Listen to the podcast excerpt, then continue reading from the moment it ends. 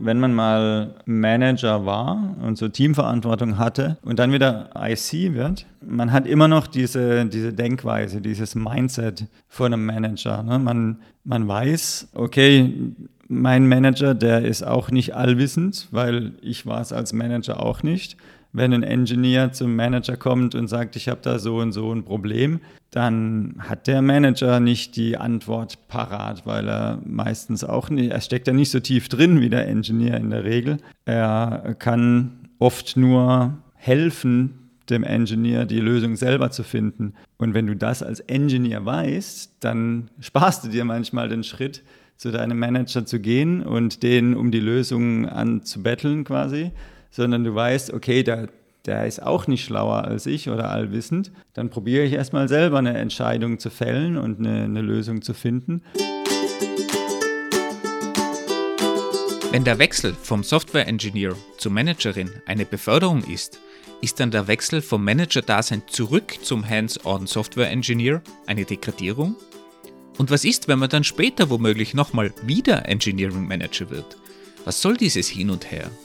In der Branche hat sich dafür ein Begriff etabliert, das Engineering Manager Pendulum. Aber ist das gesund und das Herumgehopse denn akzeptiert in der Branche? In dieser Episode sprechen wir mit Tom Bartel, der diesen Wechsel schon mehrfach und auf verschiedenen Ebenen durchgeführt hat. Wir sprechen über die initialen Gedanken zum Pendeln und wie diese entstanden sind, wie sein Umfeld und das eigene Unternehmen darauf reagiert haben, wie schwierig es eigentlich ist, andere Perspektiven und Flughöhen in der täglichen Arbeit anzupassen welche Vorteile die Pendelbewegung haben kann und natürlich, was Tom Leuten raten würde, die ebenfalls darüber nachdenken, herumzupendeln. Also pendeln wir einfach mal direkt drauf los. Viel Spaß!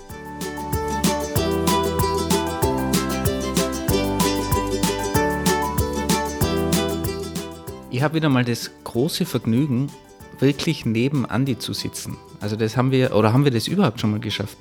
Wir haben schon mal eine Podcast-Aufnahme in Persona gemacht. Das ist, das ist korrekt, ja. Ganz am Anfang, ich glaube Episode 1 oder 2. Aber ob ich das als erfolgreiche Podcast-Episode bezeichnen würde, weiß ich jetzt gerade auch nicht mehr. Aber zumindest nicht in den letzten anderthalb Jahren. Und nachdem wir nebeneinander sitzen, sprechen wir heute mal über ein Thema, was uns beide stark betrifft.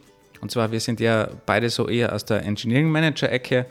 Und wenn man sich das so überlegt, heutzutage oder vielleicht nicht heutzutage, was man damals so gesagt hat, man wird irgendwie Softwareentwickler, bildet sich dann weiter, irgendwann übernimmt man dann ein Team, das ist der große Schritt, wenn man so ein Team übernimmt, dann befördert wird und wirklich zum Engineering Manager wird. Und normalerweise geht man dann die Karriereleiter weiter, weiter und weiter, so wie es halt in den 60er Jahren so der Standard war. Und wenn man das aber heute sich anschaut und zum Beispiel auf Andys Karriere schaut, Andy hat sich dann wieder zurückentwickelt und ob das wirklich eine Zurückentwicklung ist, werden wir, werden wir noch klären. Aber wir haben jemanden heute zu Gast, der nämlich noch mehr Wechsel durchgeführt hat vom Individual Contributor, also vom ganz normalen Entwickler zum Lead, zum zurück, dann wieder zum Lead und wieder zurück und jetzt ganz neu sogar auf Director-Level, also Lead von Leads, also den absoluten Spezialisten, würde ich mal sagen, im Herumspringen. Und genau darüber werden wir heute mal sprechen, wie das mit diesem Herumspringen so ist, ob man das darf, ob man das soll und wie viel Sinn das Ganze macht. Willkommen, Tom. Hallo. Also, Wolfgang, so wie du es gerade beschrieben hast, hört sich das an, als würde der Tom Stellen wechseln wie Unterhosen. Und das macht mir ein bisschen Angst. Nee, aber in der Tat, wir sprechen heute über das sogenannte Engineering Management Pendulum. Das Engineering Manager Pendel lässt sich vor allem innerhalb von größeren Unternehmen mit moderner Firmenkultur umsetzen.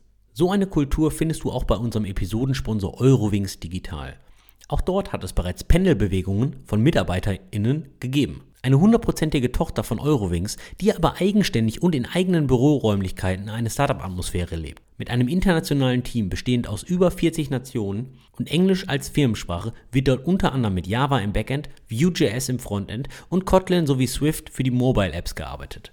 Fürs Data Crunching werden Python, Scala und die Databricks-Plattform verwendet. Im Hybrid-Setup oder Fully Remote genießt man trotz Startup-Setup auch die vielen Fluggesellschaftsbenefits wie Standby-Fliegen und Jahresurlaubsflug. Das ist mal was anderes als der Standard-Obstkorb. Interesse geweckt, um in einem modernen Team abzuheben? Alle Informationen zu den offenen Positionen findest du unter engineeringkeys.dev eurowings oder wer zu voll zum Tippen ist, natürlich auch in den Show Notes. bei der Vorbereitung habe ich mir natürlich die Frage gestellt, wer ist eigentlich Tom? Und wenn man die Recherche beginnt, beginnt man heutzutage wo? Viele Leute sehr wahrscheinlich bei ChatGPT, ich bei Google. Wenn man nämlich den Namen Tom Bartel bei Google eingibt, dann habe ich natürlich mich gefragt, welcher ist denn jetzt der wahre Tom, mit dem ich das Interview führe? Du bist, glaube ich, kein Facharzt für physikalische und rehabilitative, rehabilitative Medizin aus Hamburg. Soweit ich weiß nicht. Ne. Du bist auch kein Keramikkünstler aus Cleveland, Ohio. Sicher nicht. Spielst du denn Fußball bei Posterium United Dortmund in der Kreisliga C Dortmund 6? Nee. Dann wirst du sehr wahrscheinlich der Mensch sein, der sich selbst als Softwareentwickler, Engineering Manager, Speaker und Human Communication Geek bezeichnet, denn Du bloggst regelmäßig über diese Themen wie Software Management, People Management und Communication. Und du bist auch sehr in der Lehre zu Hause, nämlich hast du einen Udemy-Kurs zum Thema Dein Einstieg in Node.js professionell und komplett aufgenommen, den du sogar noch, ich glaube, Mitte letzten Jahres aktualisiert hast.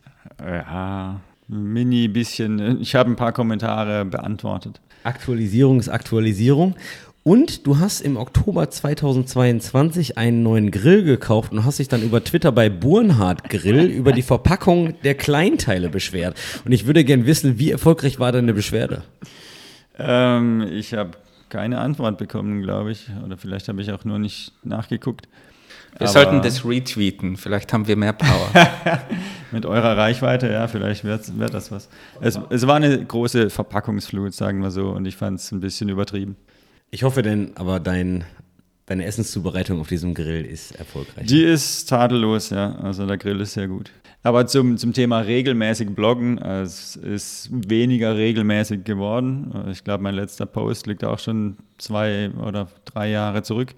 Aber so ähnlich wie unsere Episoden machst du ja so Evergreen-Posts und darum haben wir die auch extrem oft erwähnt. Also ich glaube, alle die uns regelmäßig zuhören, die müssten eigentlich schon mindestens fünfmal mit einem Link konfrontiert worden sein von dir, weil du natürlich auch über deine Reisen geblockt hast und wir die ja natürlich immer gern ähm, referenzieren, weil es einfach super Blogartikel sind, die da ein bisschen Insights geben, die man sonst eigentlich ganz selten findet online. Und der Andi hat schon angesprochen, wir sprechen über dieses Pendulum. Ich habe übrigens nachgeschaut, Andi, weil wir sind ja ein deutscher Podcast. Was das auf Deutsch heißt, das heißt Pendel. also das Engineering Manager Pendel. He heißt das bei euch auch Pendel? In Österreich heißt es auch Pendel, ja. Also so international ist, ist dieses Wort, ja. Muss man Pendel. ja immer sicher gehen auch. Ne? Könnte ja auch anders heißen. Der Dom kommt ja übrigens fast aus meiner Heimat. Also Schwarzwald ja. ist ja ist ja quasi fast direkt in Österreich. Das ist ein Katzensprung, ja. Genau. Aber bevor wir in, in dieses Thema einsteigen oder vielleicht zum, zum, zum Einstieg in dieses Thema, Andi, erklär mal du, wie du dieses Pendel verstehst, das Engineering Kiosk Pendel und woher dieses eigentlich kommt. Das Engineering Kiosk Pendel. Ah, jetzt bin ich schon. das kenne ich jetzt auch nicht, aber wenn du. Das, das mache das mach ich heute Abend. Ne? Ich bin heute Abend von Mönchengladbach nach Duisburg gependelt zum Engineering-Kiosk und jetzt äh, danach pendel ich wieder vom, von Duisburg nach Mönchengladbach zurück. Erstmal willkommen in einer der schönsten Städte Duisburgs. Auf jeden Fall. Ja. Und wir haben österreichisches Bier, also es kann nichts besser werden. Ja, das ist die perfekte Kombi. Nein, was ist das Engineering Management Pendulum? Pendel, Entschuldigung, wir sind ein deutschsprachiger Software Engineering Podcast. Was ist das Engineering Manager Pendel? Und zwar ist meine simplifizierte Beschreibung so, dass wenn man Software Engineer ist oder ein sogenannter IC, Individual Contributor, das ist für mich die Bezeichnung, jemand, der die wahre Arbeit macht, der wirklich hands-on macht, der den Profit für die Firma wirklich mit der Schaufel aus der Mine rausträgt und dann vielleicht in irgendeine Managementrolle wechselt, dass man dort nicht gefangen ist, sondern dass man vielleicht sogar auch wieder, Achtung, zurückpendeln kann zum Individual Contributor und dass man sagt, okay, vielleicht war das Management, nichts für mich. Vielleicht möchte ich diese Rolle nicht. Aber vielleicht sagt man auch, hey, nach 25 Jahren im Management möchte ich mal wieder an die Front. Ja, dass das nämlich keine, keine Schande ist. Also ein Pendel, dass man hin und her pendeln kann. Über de, dein erstes Pendel oder deine erste Pendelbewegung haben wir schon mal in irgendeiner Episode gesprochen, die wir gerne dann unten in den Shownotes verlinken. Ich habe sie leider vergessen. Aber Tom, wann war denn deine erste Pendelbewegung und warum hast du dich überhaupt entschieden, da wieder in irgendeiner Form aus deiner Engineering Manager Rolle zurückzukehren in, mhm. in die normale Welt, unter Anführungszeichen? Ja, also das Engineering Manager bin ich geworden in einer Phase, wo Trivago, wo ich da gearbeitet habe, wo gerade viele Leute eingestellt hat. Ich habe schon, bin schon direkt mit sieben Direct Reports eingestiegen, also sieben, die, denen ich, die mir zugeordnet waren, sieben Engineers. Und das ist dann rasant angewachsen auf 10, auf 12, auf 15 bis auf 20. Und ja, kannst du dir vorstellen, wenn du People Management machst für 20 Leute, da bleibt dann nicht mehr viel von der Technik übrig. Und ja, dann, da war ich aber halt noch Anfang 30 sowas. Ne? Und dann mit, mit Anfang 30 als Softwareentwickler zu sagen, okay, das war's jetzt für mich mit der Technik, das ist irgendwie, ist ein bisschen erschreckend, weil du wirst natürlich ähm, schwächer, was die technischen Fähigkeiten betrifft. Du bist nicht mehr, hast keine Zeit, dich bei allem auf dem Laufenden zu halten. Du hast keine Übung im Programmieren mehr, so wie vorher dann stellt man sich irgendwann die Frage, okay, wenn ich jetzt mal doch die Firma wechsle, was ja durchaus vorkommt, was kann ich dann eigentlich vorweisen, so als Fähigkeiten? Ne? Ich, mein Status als Experte in irgendeiner Technik, die, der wird immer schwächer. Und das ist dann irgendwann auch kein ähm, Verkaufsargument mehr in einem Vorstellungsgespräch. Und wenn ich dann sage, ja, ich habe aber People Management für 20 Leute gemacht, dann beeindruckt das halt einen potenziellen zukünftigen Arbeitgeber vielleicht nur bedingt. Und deshalb habe ich schon den Gedanken gehabt, okay, ähm, nochmal zurück in eine andere Rolle wäre auf jeden Fall gut. Und da gab es dann halt mal wieder eine Umstrukturierung, wie das immer auch mal wieder vorkommt. Und dann habe ich die Gelegenheit genutzt und bin wieder in eine IC-Rolle zurückgegangen. So wie sich das jetzt bei dir anhört, beschreibst du das an einen Engineering Manager, keine Qualitäten hat, nichts an den Tisch bringt und dass man solche Leute auf keinen Fall einstellen sollte. Ist das so? Nee, das ist auf jeden Fall nicht so. Aber ich glaube, das war bei mir halt ein bisschen extrem mit dem Zuschnitt von der Rolle mit 20 Direct Reports. Also das würde ich auch nicht mehr machen wollen, ganz ehrlich. Und ich würde es auch von keinem anderen verlangen wollen, weil das ist einfach eine, eine, recht einseitige Rolle. Du wirst dann irgendwann nur noch am Gespräche führen und äh, Konflikte schlichten und, und zu vermitteln und so. Und die meisten Firmen, wenn die einen Engineering Manager einstellen, dann wollen sie halt beides so ein bisschen. Ja, die wollen People Skills und die, die Kommunikationsskills, Soft Skills und dergleichen. Aber sie wollen auch technisches ähm, Verständnis, technische Fähigkeiten, sodass du halt auch den, den Leuten, die du managst, den musst du ja auch Führung geben und die musst du, äh, du musst dafür sorgen, dass die besser werden und so weiter.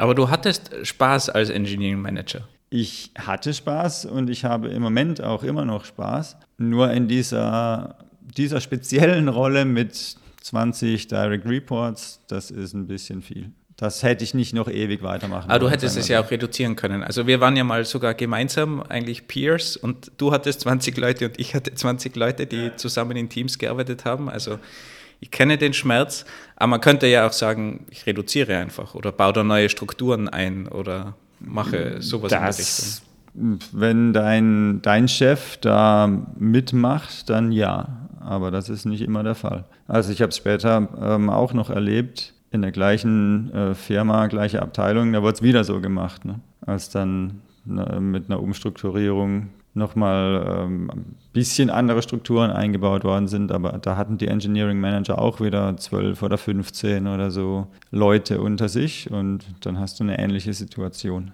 Und wie viele Leute haben gesagt, du spinnst doch, da wieder jetzt von deinem guten Engineering Manager Posten zu gehen? Ähm, mir ins Gesicht gesagt hat es keiner. Ich weiß nicht, wie viele es gedacht haben, aber die ja, ist dann halt so. Also ich finde, das muss drin sein und ähm, bei einer Firma wie Trivago war es zum Glück drin und das war kein Problem für mich und ich glaube auch für die, mit denen ich dann gearbeitet habe, war es keins. Du hattest gerade aber gesagt, du hattest so ein bisschen Angst, okay, du verlierst deine technischen Fähigkeiten. Das mhm. hat sich so ein bisschen angehört, so auf FOMO. Bin ich überhaupt noch hirebar? Kann ich überhaupt noch mitreden? Auf die zweite Nachfrage hattest du dann gesagt, wenn jemand einen Engineering Manager einstellt, dann erwartet man technisches Verständnis. Und dann bist du wieder zurück zur Individual Contributor Rolle gewechselt. Und jetzt wäre meine Frage, hast du dann gemerkt, wie weit du von der Technik weg bist? Oder hast du dir das alles nur eingebildet und hast gesagt, okay, so viel hat sich unten drunter eigentlich gar nicht geändert und die Skills habe ich eigentlich alle noch? Ja, also ich meine, ein, ein, bisschen aufholen musste ich schon. Ne? Einfach so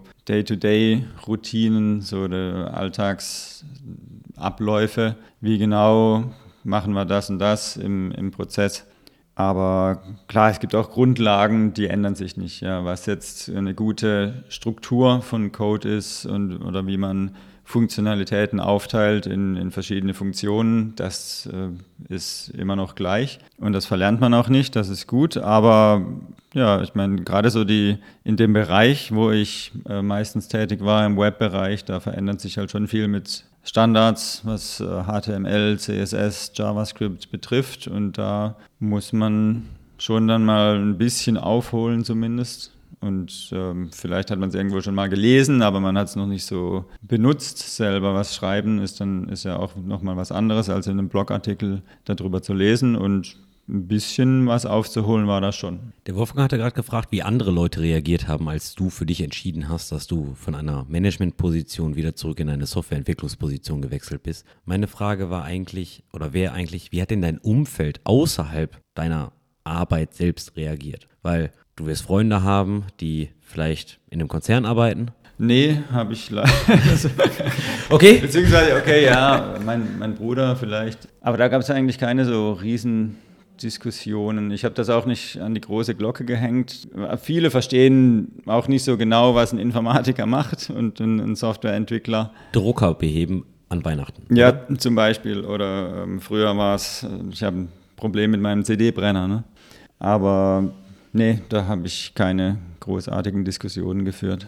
Okay, wenn es nicht dein direktes Umfeld war, dann ist natürlich die nächste Frage, was hat denn die LinkedIn-Bubble gesagt?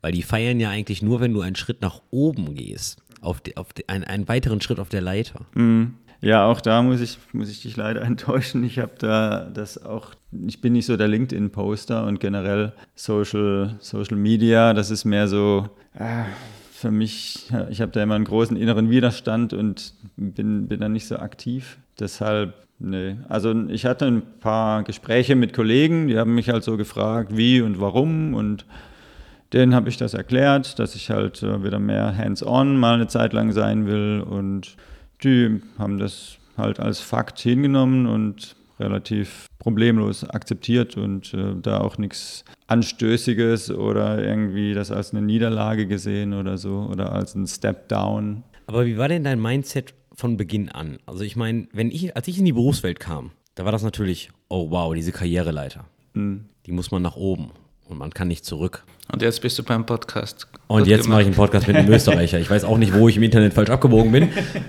Aber hat sich, hat sich dein Mindset, also war dein Mindset von Anfang an so offen oder hast du sagst, nee, Andi, auch ich habe mich entwickelt, musste mich mit dem Gedanken anfreunden und allem drum und dran. Ich meine, irgendwann bist du ja auch mal in die hm. Berufswelt gestartet und ich sag mal, du bist jetzt auch keine 18, sondern vielleicht gerade 22. Das bedeutet, du hast natürlich auch schon ein gewisses Mindset, was von deinen Eltern vorgelebt wurde und allem drum und dran. Ja, ich, ich war nie so der Karrieretyp. Ich wollte coden. Also ich, ich habe immer schon Softwareentwicklung geliebt, habe es geliebt, Code zu schreiben.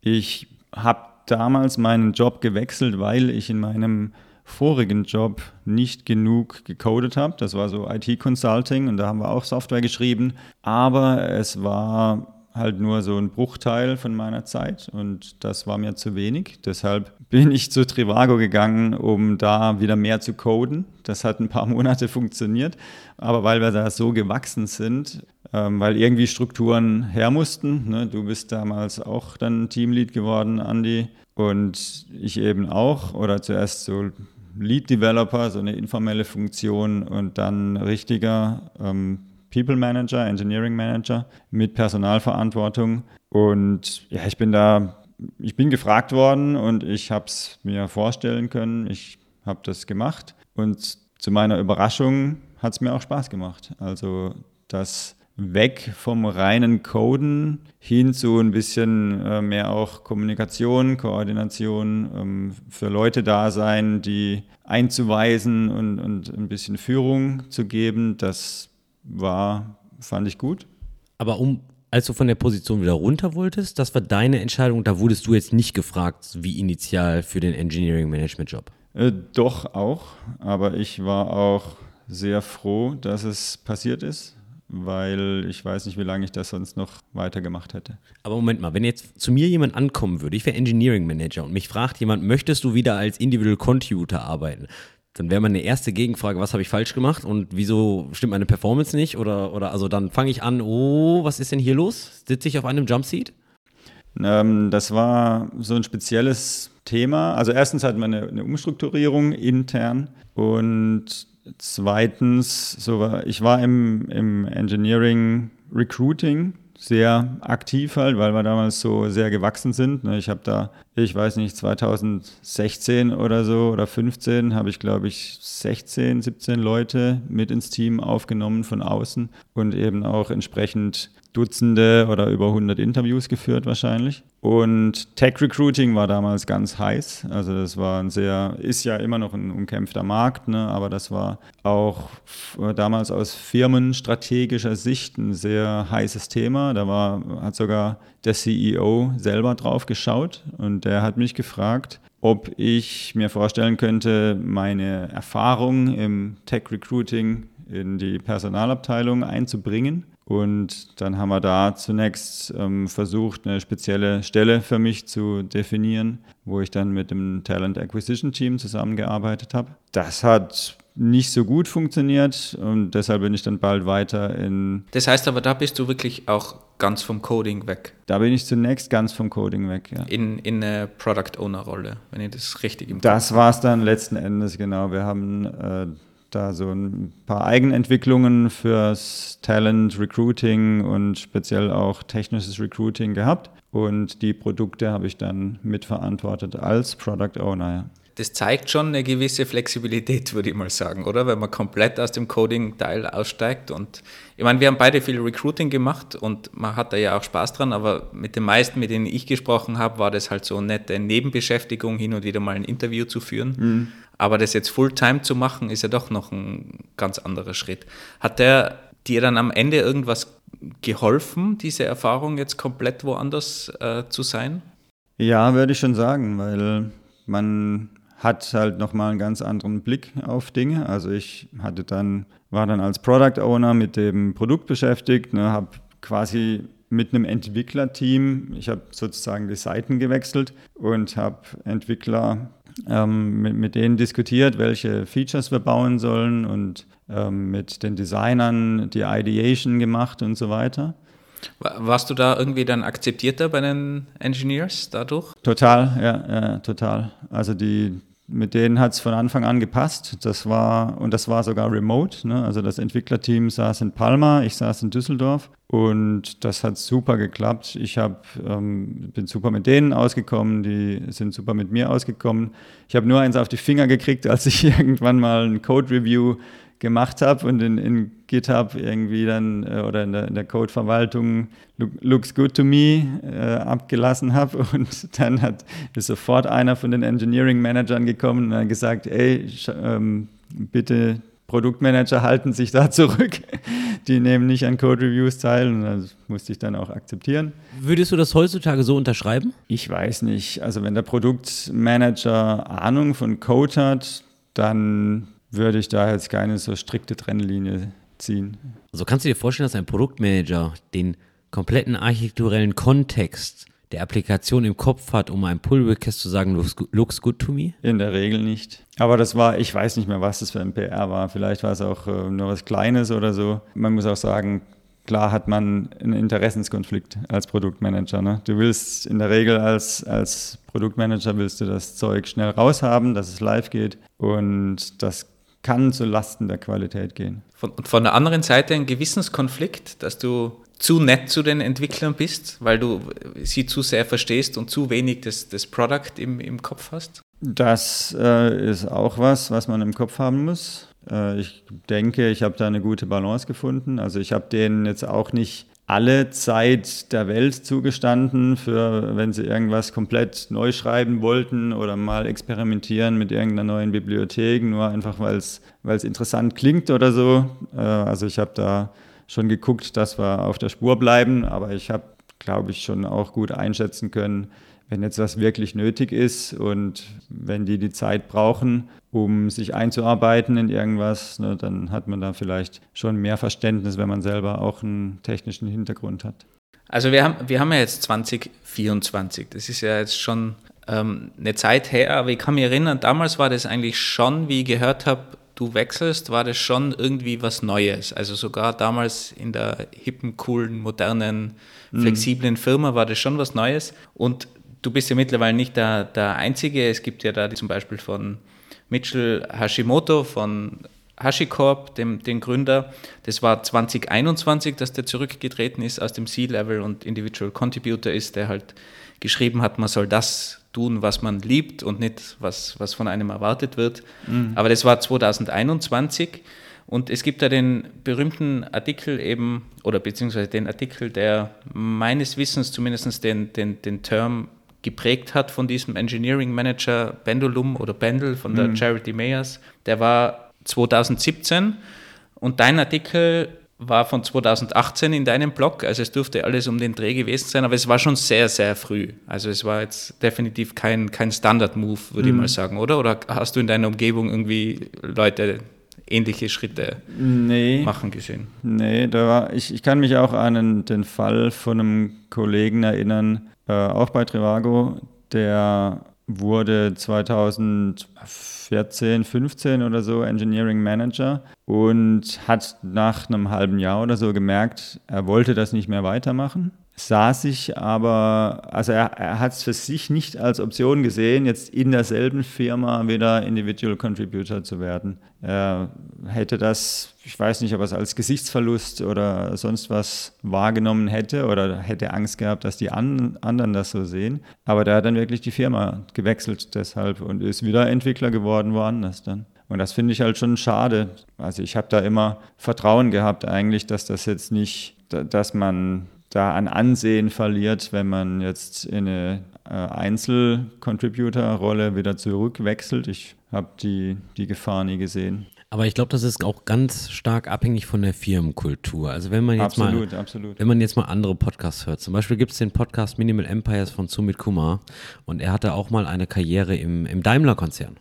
Und er spricht auch immer über die Daimler-Karriereleiter. Mhm. Ich habe noch nie für Daimler gearbeitet, aber es klingt so, als wäre das, was du gerade gesagt hast, den Schritt zurück, in einer solchen Konzernstruktur jetzt nicht wirklich offen, beziehungsweise wo Leute links und rechts sagen, hm, hat er keinen guten Job gemacht. Also, und von der traditionellen Bildung, die ich habe, von dem traditionellen deutschen Arbeitsumfeld, vielleicht auch aus der Duisburger Stahlindustrie und Kohleindustrie, ich weiß es jetzt gerade nicht. Auf mhm. jeden Fall ist es da wirklich, ich sag mal so, der Standardprozess, okay, du versuchst die Karriereleiter nach oben zu gehen bist vielleicht nicht glücklich und dass du dann, ich sag mal, einen Neubeginn in einer anderen Firma startest. Also die, die Flexibilität, dass das wirklich, ich sag mal, willkommen ist, könnte ich mir schon, also stelle ich mir zumindest vor, dass das sehr selten ist. Möglich. Ich habe da wenig Erfahrung mit anderen Firmen, aber ich würde mir wünschen, dass es heutzutage zumindest in vielen IT- oder IT-nahen Firmen eigentlich kein Problem mehr ist. Was würdest denn du sagen als, als Hiring Manager jetzt, wenn du ein CV bekommen würdest?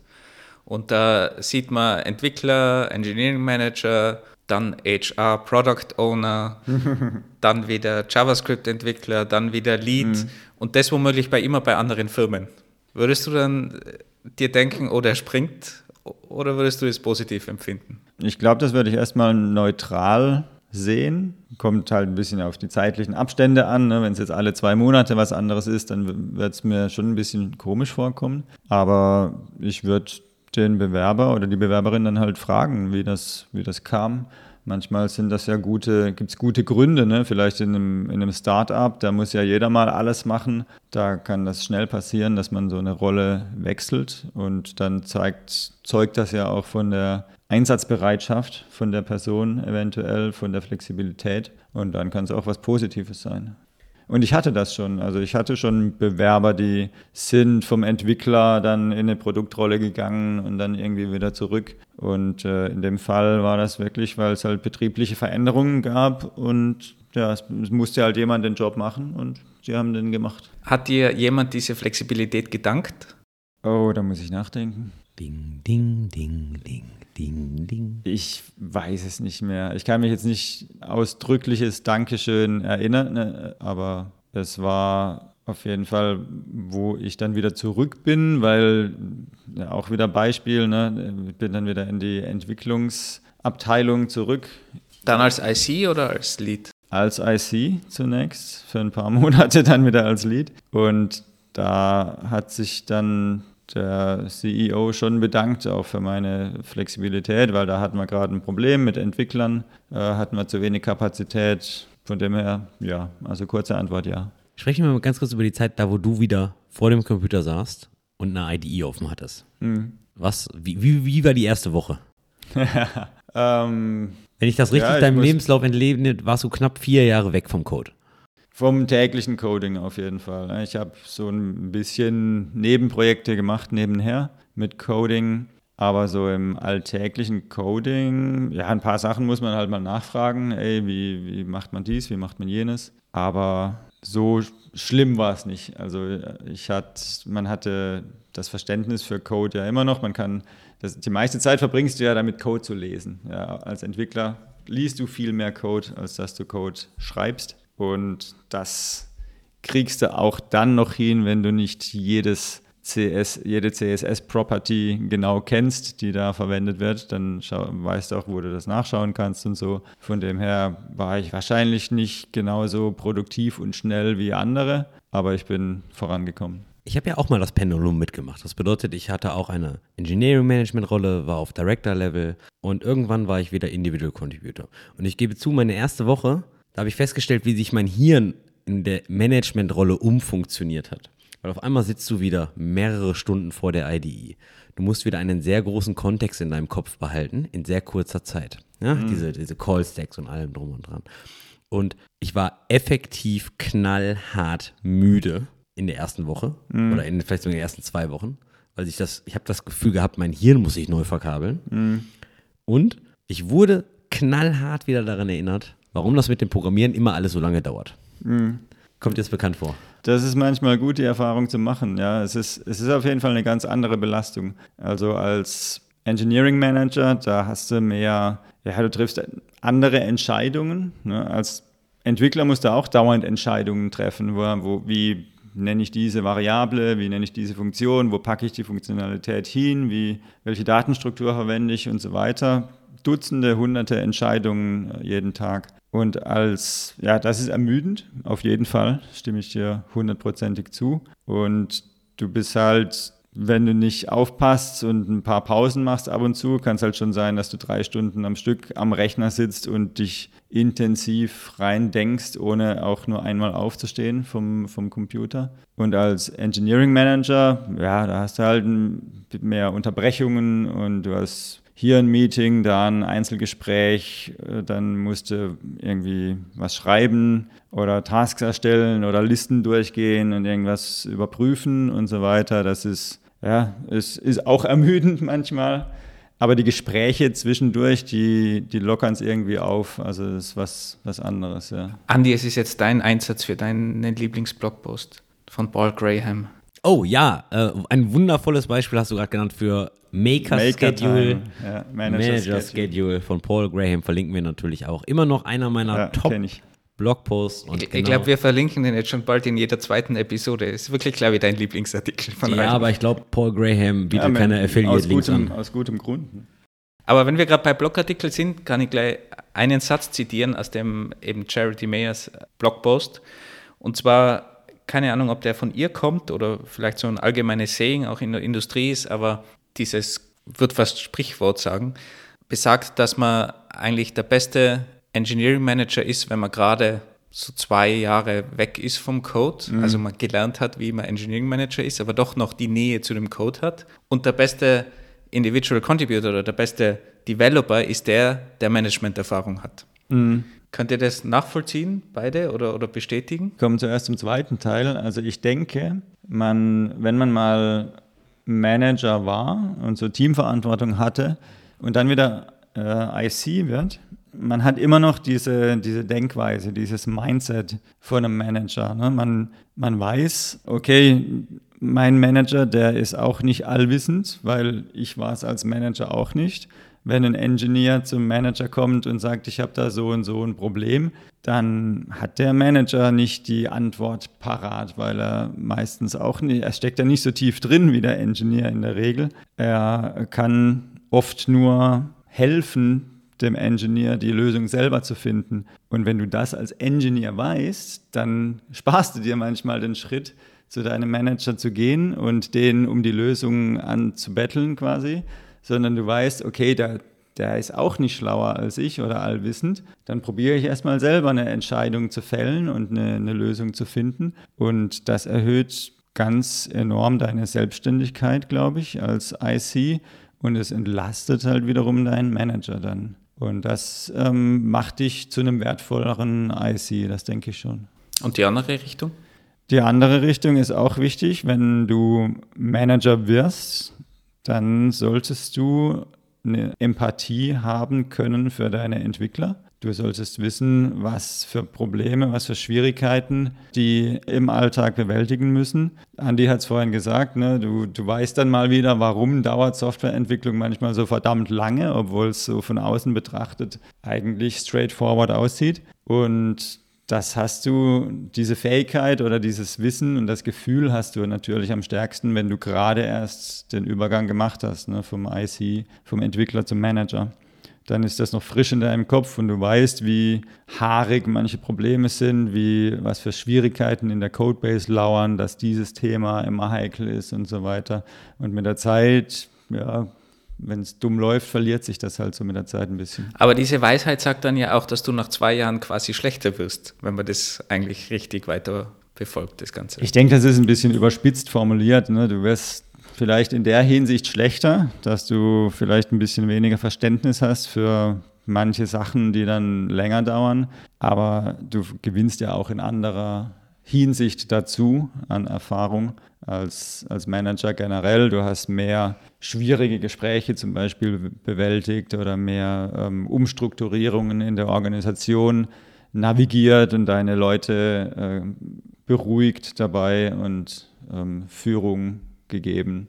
Das, das kann dann das so ein bisschen kompensieren, denke ich mal. Also das Ganze ist ja die, die Argumentation für dieses Pendel dass mhm. ich eigentlich auch wieder zurückgehen kann und wieder zum Engineering Manager und wieder zum IC und hin und her wechsle, dann bin ich eigentlich immer in diesem Optimum drinnen. Eben, ich bin vielleicht zwei Jahre weg von der Engineering-Rolle ja. ja. und dann bin ich aber auch wieder ein guter Engineer, weil ich eben diese Management-Erfahrung habe. Jetzt, wenn man das konsequent fortführen würde, würde das ja heißen, dass man das fast machen muss und dass es zum Beispiel auch keine guten Manager gibt, die keinen Engineering-Background haben und gar keine guten Engineers geben kann, die keine Management-Erfahrung haben. Andi schnauft schon seit, seit, seit drei Minuten, der, der will sowieso dringend was loswerden. Also ich, ich könnte dazu gerade nochmal sagen, ich denke, das spiegelt halt den speziellen Werdegang von Charity Majors auch wieder, die das so gemacht hat. Sie beschreibt ja in dem Text auch, dass sie, sie wird halt immer unruhig, wenn sie dann so in einem Startup den Tech-Stack aufgebaut hat, dann das Team aufgebaut hat und dann hat sie irgendwann das Gefühl, oh, ich weiß, was ich hier tue, ich bin in ruhigem Fahrwasser, relativ gesehen, jetzt werde ich unruhig. Ne? Das ist immer ein Zeichen für sie, dass es Zeit wird, was Neues zu tun. Also wenn es langweilig wird eigentlich. Wenn es ihr langweilig Oder wenn man sich wohlfühlt ja, eigentlich. Also, genau, sie hat so das Gefühl, ja, ich, ich weiß, was ich hier tue, alles geht so mehr oder weniger seinen geregelten Gang, aber ich glaube, das ist halt individuell verschieden auch. Ne? Das ist bei ihr, sie, ist, sie wird dann halt ruhelos, rastlos und muss zur nächsten Station. Aber das hat ja vielleicht nicht jeder. Und das ist auch nicht in jeder Firma so möglich. Ich denke, wenn, wenn du halt in einem Konzern bist oder so, dann gibt es dann halt da noch weitere Level, wie du aufsteigen kannst als technischer Manager. Und das bringt ja dann auch wieder was Neues mit sich, wenn du vom Line Manager zum Director wirst oder dann äh, noch weiter höher aufsteigst zu irgendwelchen Abteilungsleiter oder Divisionsposten oder sonst was. Und deshalb bist du nicht automatisch ein schlechter Manager, glaube ich, wenn du nicht zwischendurch ähm, mal wieder ein Jahr als IC machst. Aber kannst du guter Manager sein ohne äh, technischen Background? Ja, ich glaube schon. Also ich habe zum Beispiel eine, meine Vorgesetzte in der Zeit, als ich Produktmanager war, die war auch eine sehr gute Managerin und die hatte keinen technischen Background. Und ich denke, dass es möglich Aber ist. die, die war keine Managerin von, von Engineers. Nicht direkt, aber sie war für den Output von den Engineers verantwortlich. Kennst du irgendwelche Direct Manager von, von wirklich Entwicklerteams, die gut waren? Da muss ich überlegen. Andi, kennst du welche? Ich habe jetzt keinen direkten Namen zur Hand, aber ich denke wirklich, dass. Du musst mir auch keine Namen sagen, ob du jemanden mal kennengelernt hast, oder? ich hatte mal einen Vorgesetzten. Er hatte. Als IC.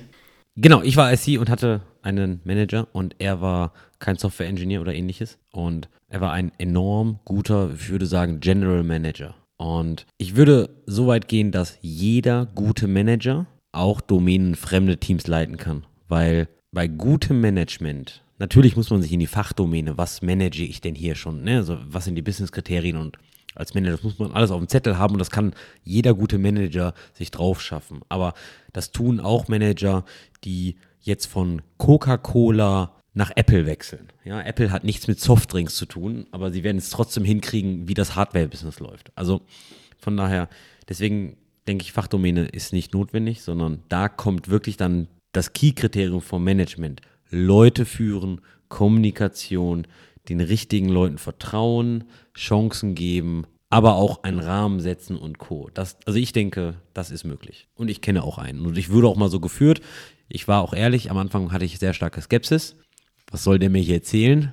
Aber der hat mich auch nie gefragt, ob ich da ein Hack einbauen kann oder ähnliches. Ich denke, wenn man direkt Entwickler unter sich hat, ist es schon ein großer Vorteil, selber auch zu können, was die können, weil, oder zumindest theoretisch, weil Untersuchungen zufolge steigert das erstens die Zufriedenheit der Leute selber. Die wissen, wenn die, wenn die wissen, mein Manager kann das tun, was ich tue, dann das erhöht in der Regel ihre Zufriedenheit, ne, weil dann haben sie keinen Druck, sich irgendwie zu rechtfertigen, wenn was länger dauert, weil der Manager eben intuitiv versteht, warum das jetzt komplex ist. Und idealerweise sollte der Manager halt auch daran arbeiten, seine Leute besser zu machen. Ne? Und wenn du einen Entwickler besser machen willst, dann solltest du idealerweise auch ein bisschen was äh, technisches Verständnis haben. Ich glaube, der, der, der zweite Punkt, den du genannt hast, ist super wichtig und ein General, General Manager wird damit Schwierigkeiten haben. Aber ich muss auch sagen, dass ein fachfremder Manager einfach den riesen Vorteil hat,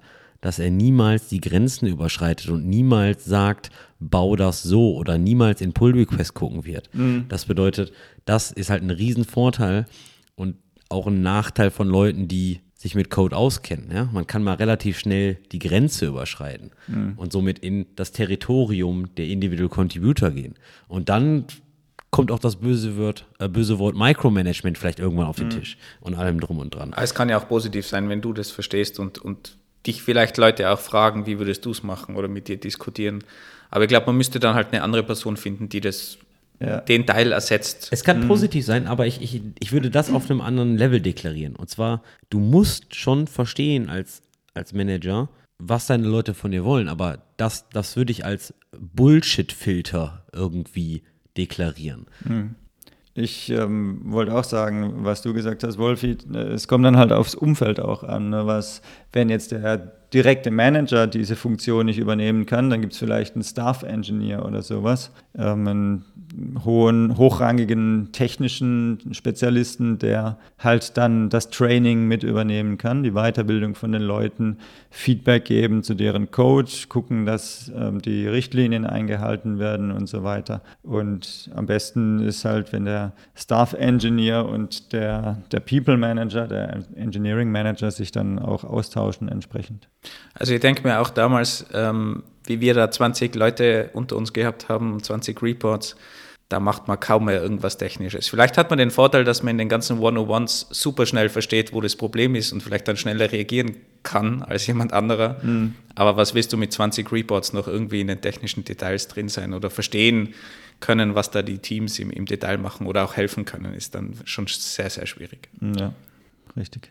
Hast du schon mal als Engineering Manager Leute geleitet, die bei dem Pendel aktiv waren? Das bedeutet, hast du schon mal Leute geleitet, die mal Engineering Manager waren und zurück zu IC gependelt sind? Ja, ja, hatte ich. Was würdest du sagen, welche Skills hatten diese Leute gegenüber Leuten, die noch keine Leadrolle hatten, die das Pendel noch nicht durchlaufen haben? Ich würde sagen, tendenziell haben die einen größeren Fokus auf Value Creation, also dass wirklich was hinten dabei rauskommt ne, für ein Business Value, nicht einfach nur, okay, ich programmiere hier was und es funktioniert jetzt vielleicht nicht so perfekt, aber es hat halt seine Eigenheiten, es ist aber schöner Code und ich lasse das jetzt so, sondern die haben manchmal mehr den Fokus halt drauf auf dem Ergebnis.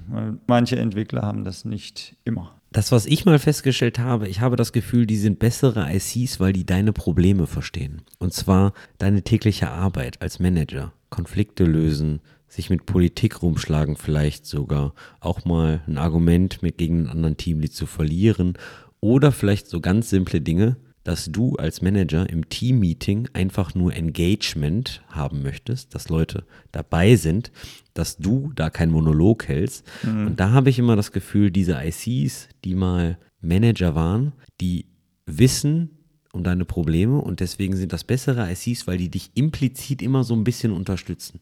Die wissen, dass du willst, dass andere Leute ihren Senf dazugeben. Mhm. Ja, ich glaube, da, da hast du einen guten Punkt, dass man als Engineering Manager halt nicht immer die ganze Show alleine ähm, moderieren will, ne? Team-Meetings. Ich weiß noch am Anfang, ich habe die auch gehasst wie die Pest. Ne? Immer wenn es still ist, musst du derjenige sein, der irgendwas sagt und das Ganze am Laufen hält, damit nicht diese sehr unangenehme Stille 10 Sekunden, 20 Sekunden dauert oder sowas. Und ja, das, da ist, glaube ich, was dran, dass die Leute, die schon mal selber in der Position waren, dass sie dann eher aus ihrer Komfortzone kommen und auch was dazu beitragen. Geht dir das mit dem ganzen Recruiting jetzt auch so, dass du die Welt besser verstehst oder den besser nachvollziehen kannst, was deren Probleme sind, weil du dort gearbeitet hast? Was die Probleme der Recruiter sind? Ja, ganze HR und, und äh, du hast ja dann doch viel mitbekommen ja, wahrscheinlich. Ja, doch, denke ich schon. Also äh, sogar auch schon dadurch, dass ich nur in der Nähe von den Teams saß und das so ein bisschen mit einem Ohr mitbekommen habe und die ähm, Recruiterinnen waren es meistens äh, so in der Küche getroffen habe und so. Ja, schon, ich glaube, schon allein dadurch hat man ein bisschen besseres Gefühl dafür. Hast du dann jetzt auch vor, durch die Design- und Data Science-Teams zu pendeln? Bis jetzt nicht, aber man weiß ja nie. Ne? Aber mir ist das damals auch so gegangen, also wie einmal beim, beim Patrick gesessen bin, den wir ja auch interviewt haben in Episode 88, der damals Businesspartner war. Und ich bin ja mal neben dem gesessen in seinem Office, weil die waren ja sogar in einem anderen Gebäude, wie er da mit der Ausländerbehörde oder irgendwas telefoniert hat. Mhm. Und diese paar Minuten haben wir alleine so gezeigt, wie schlimm dieser Beruf ist, für mich zumindest, und, und was da alles geleistet werden muss und was man da machen muss. Ja. Man hat also wirklich so wenig Einblick. Man gewinnt eine andere Wertschätzung nochmal. Genau, genau. Also Rollen. ich glaube, so ein Einblick ist ganz, ganz wichtig und mir ist es persönlich auch da zum Beispiel mit der Universität immer so gegangen, weil ich habe halt dann erlebt, wie schlecht diese Welt teilweise gesehen wird unter Leuten, die nicht an der Uni waren mhm. und wie abschätzig sich da halt teilweise auch äh, Leute äußern und so weiter. Also umso mehr man halt andere Welten kennt, umso mhm. eher versteht man die halt alle. Und ich glaube, dass das ein großer Vorteil ist, auch wenn das oft nicht so gesehen wird. Und da kann ich dir auch gleich mal nochmal Danke sagen, weil du warst in meinem Interview damals bei Trivago, wie ich mich äh, beworben habe. Und du hast sehr wohl irgendwie den Sinn darin gesehen, dass ich auf der Universität und so weiter zum Beispiel Erfahrung hatte mit Leadership und so weiter, obwohl es ja off offensichtlich eigentlich nicht der Fall ist, weil ich, ich habe damals noch nie irgendwie ein klassisches Team geleitet oder so. Mhm. Klar im Freelancing-Bereich und an der Uni und durch die Studenten und alles, was da mitspielt. Aber daraus dann zu sehen, dass das in irgendeiner Form Leadership-Erfahrung ist, bin ich mir nicht sicher, ob das so viele machen würden. Und ich habe ja mal äh, das zufällige Glück gehabt, ähm, damals hat es ja kein GDPR gegeben, deine Comments über mich zu finden. von dem Interview und da ist es Oh, ja oh. drinnen gestanden. Also da war ich ja sehr positiv überrascht. Neben ein paar negative Dinge, die du auch gefunden hast natürlich. Also eigentlich möchte du gerade sagen, der Tom ist dafür verantwortlich, dass diese Scheiße hier gerade existiert hier. Ja, genau, genau. Ja. Und er hat Sinn in dem, was du getan hast, gesehen. Ist in dem Kommentar damals zu, zumindest gestanden, ja. Ja, ich war betrunken an dem Tag, kann ja auch nichts dafür. Ich habe so viele Fragen, Tom. So viele Fragen. Ich, ich glaube, ich muss sofort weg danach. äh, aber du hast, Wolfi, vorhin gefragt, was denn mir das gebracht hat, so mit diesem Wechsel zu Product Management und so weiter. Eins wollte ich noch hinzufügen, so, sofern das in derselben Firma ist, ist es auch extrem hilfreich, die, das Netzwerk, das man dabei aufbaut. Ne? Du hast dann, ich war in einer komplett anderen Abteilung, komplett andere Funktion, komplett andere Leute um mich rum, aber du hast natürlich immer noch äh, gute Verbindungen jetzt so bei mir eben in, in die Webentwicklung. Und wenn du da mal Infos brauchst oder irgendwas erledigt haben möchtest oder so, oder du brauchst irgendwie Feedback über irgendein Projekt, was jetzt die, die Personalabteilung plant, dann hast du da sofort die passenden Leute, weil du die alle kennst oder du kannst fragen, wer da, wer da passen würde und so weiter. Und umgekehrt, wenn jemand von deinen alten Kumpels in der Entwicklungsabteilung was von der Personalabteilung will, dann fragen sie dich und dann äh, läuft halt viel Kommunikation durch dich und da kriegst du auch extrem viel mit. Und das hat mir auch beim nach meinem Wechsel zurück auch ähm, oft geholfen, vor allem wenn es um Recruiting ging. Du sprichst hier vom berühmt-berüchtigten kurzen Dienstweg, oder? Ganz genau, ja. So, äh, so Hinterzimmerkanäle und so, die sind halt oft viel effizienter als irgendwelche offiziellen Kanäle. Oder in manchen Fällen gibt es auch gar keine offiziellen Kanäle. Und dann ist es halt in einer Firma von ein paar hundert Leuten nicht ganz unwichtig, wen du kennst. Also nimm dir ein Beispiel, Andi. Wechsel jetzt mal ins Design, werde Designer, damit du mal eine andere Welt kennenlernst und da auch endlich Kontakte hin hast. Weil immer wenn wir irgendwen suchen, der Design macht, haben wir keine Kontakte. Ich hatte gerade schon so ein bisschen Angst, dass du sagst, nimm mir mal ein Beispiel, Sinn in meiner Arbeit zu sehen. Nee, Wolfgang, da, tue ich, da sehe ich keinen Sinn. Wenn ich, mir dein Das habe ich schon lange aufgegeben. wenn ich mir deinen Lebenslauf so ansehe, Ihr habt meinen Lebenslauf? natürlich, das Internet, dann bist du jetzt wieder vier Jahre in einer Lead-Position. Und laut dem Verdammt, Pattern deines ja. Lebenslaufes wäre es mal wieder Zeit für ein Pendel. Könntest du dir das nochmal vorstellen? Die Frage habe ich mir vorhin selber gestellt, ja. Ähm, Aber du bist ja jetzt Director, oder? Also du Ich- bist ja jetzt Lead von Leads. Ich bin Lead von Leads seit August, ja. Das ist jetzt eben nochmal eine, eine Änderung. Ne? Das ist eine, eine coole Abwechslung. Eine Flughöhe höher.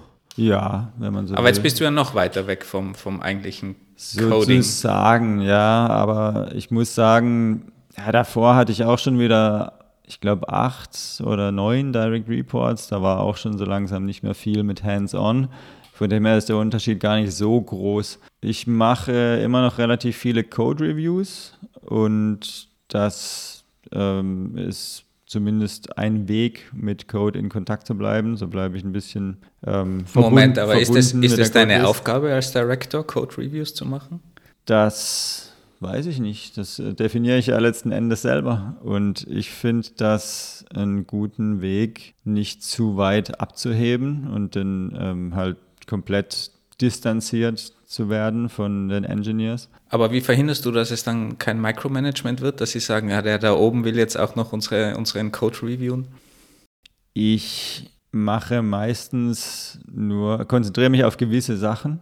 Also ich mache jetzt zum Beispiel nicht äh, tiefgreifende Architecture Reviews oder sowas. Ich, was mir wichtig ist, ist dass Sachen gründlich sind, dass die, die Funktionalitäten sinnvoll aufgeteilt sind, dass zum Beispiel nicht eine Funktion auf 300 Zeilen alles Mögliche macht, sondern dass das sinnvoll in, in kleine kohärente, zusammenhängende äh, Stücke aufgeteilt ist, dass das Naming stimmt, dass Konventionen eingehalten werden, solche Sachen. Und ich glaube, wenn die Leute wissen äh, oder wenn die sehen, da steckt jemand Zeit äh, da rein, mir Feedback zu geben, wenn das halt auf eine wertsch- wertschätzende Art passiert und man schreibt nicht äh, einfach nur this is wrong oder this is right oder irgendwie sowas, dann äh, nehmen die das auch an und wissen das auch zu schätzen, dass halt jemand, der jetzt so in der Rangordnung über ihnen steht, zwei Level, dass der sich die Zeit nimmt und Feedback gibt, weil letzten Endes will jeder Feedback haben und braucht jeder Feedback. Und wenn man die sehen, man investiert ja auch da Zeit rein, äh, die den Anregungen zum Lernen zu geben. Da muss ich mal ganz, ganz hart mit dir sein. Also ich denke, du hast nichts in Code Reviews zu verlieren. Ich finde das sehr beachtlich. Dass zu du, verlieren. Zu suchen, zu verlieren. Ich, ich denke, du hast nichts in Code Reviews zu suchen, weil ich stimme dir zu, all das, was du wegen Codestruktur gesagt hast. Aber ich denke, deine Aufgabe auch schon als Engineering Manager ist es, die Leute unter dir zu enablen, darauf zu achten, anstatt dass du in Code Reviews springst. Weil im Endeffekt bist du auch schon als Engineering Manager auf einer Flughöhe und als Director nochmal eine Flughöhe höher, der mehr Guidance und Richtung vorgeben sollte und jemand anders soll die Straße bauen. Mhm. Und das ist, das ist meine harte Meinung, weil ich denke mir so, ich bin, ich bin jetzt Software-Engineer. Ich glaube, der Andi hat viel gelitten schon darunter. Ja, vielleicht, vielleicht auch, aber ich bin Software-Engineer.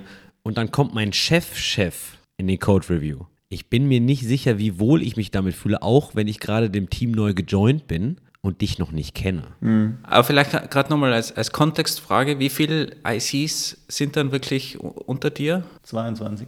22. Also eigentlich das, was du früher schon als Direct ICs ja, gehabt hast. Sozusagen. Okay. Sieben Engineering Manager und 22 ICs. Okay. Ja, Andy, ich verstehe deine, deine Position. Äh, ich denke, das ist auch immer ein bisschen vom Umfeld abhängig. Vielleicht ist es bei mir auch nur übergangsweise noch so, dass ich das mache. Bin in der Position jetzt seit einem halben Jahr ungefähr. Kann sein, dass ich das in Zukunft sein lasse. Im Moment, glaube ich, ist es noch gut, weil wir auch so mit Code Reviews so ein bisschen am Struggeln sind noch, das äh, alles am Laufen zu halten und ähm, ja, sodass die zeitnah gemacht werden.